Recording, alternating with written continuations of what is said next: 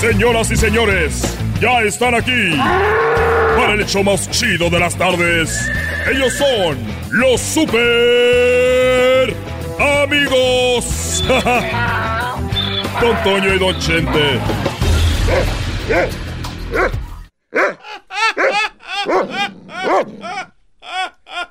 ¡Ay! ¡Ey, grítale, cántale! Este. ¡Ay, queridos hermanos! Te saluda el más rorro de todos los rorros. Y ahora con mi banda el puño de tierra.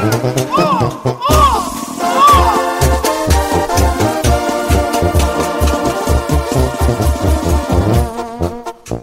Vagando voy por la vida, no va recorriendo el mundo. Caro, canta. Si quieren que se los diga, yo soy un alma sin dueño.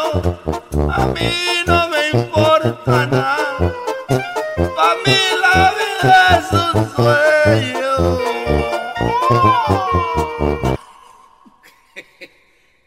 Cántele bonito. mariachi. Vagando voy por la vida. Ya me voy, ya me voy, queridos hermanos, a saludar al más rorro de todos los rorros, queridos hermanos. Llegó en Madriza. Rapidito el hijo. ¿Por qué estamos en el cielo con él? Oye, querido, es al revés. Oye, querido hermano, es al revés. Oye, querido hermano, no, yo no soy el, de- tú eres el del eco. Ah, yo soy el, yo soy el del eco. ¡Eh, muchacho! Eres el del eco. No, eres el del eco. Yo soy el del eco. el del- Ahí estamos. Muy bien. Yo estoy aquí.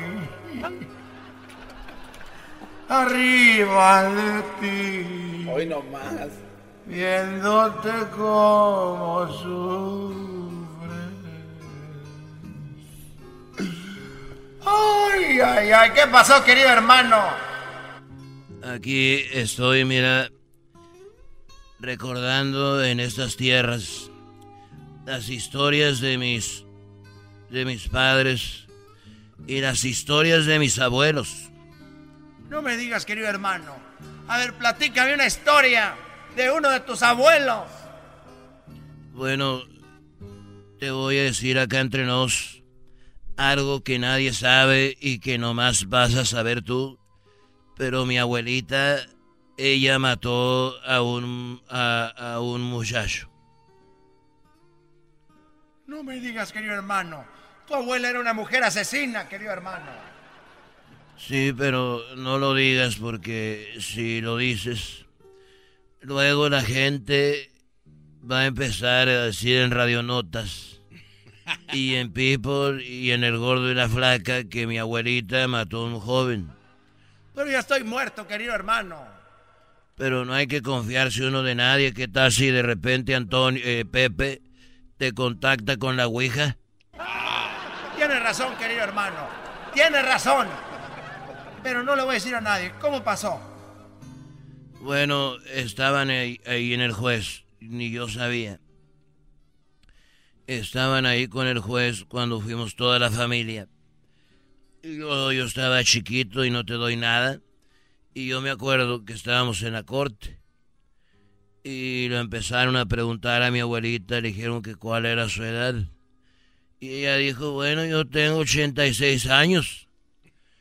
¿Y cuáles eh, fueron eh, sus propias palabras qué sucedió? Ella se llamaba Esperanza. Doña Esperanza. Tiene 86 años, platíquenos.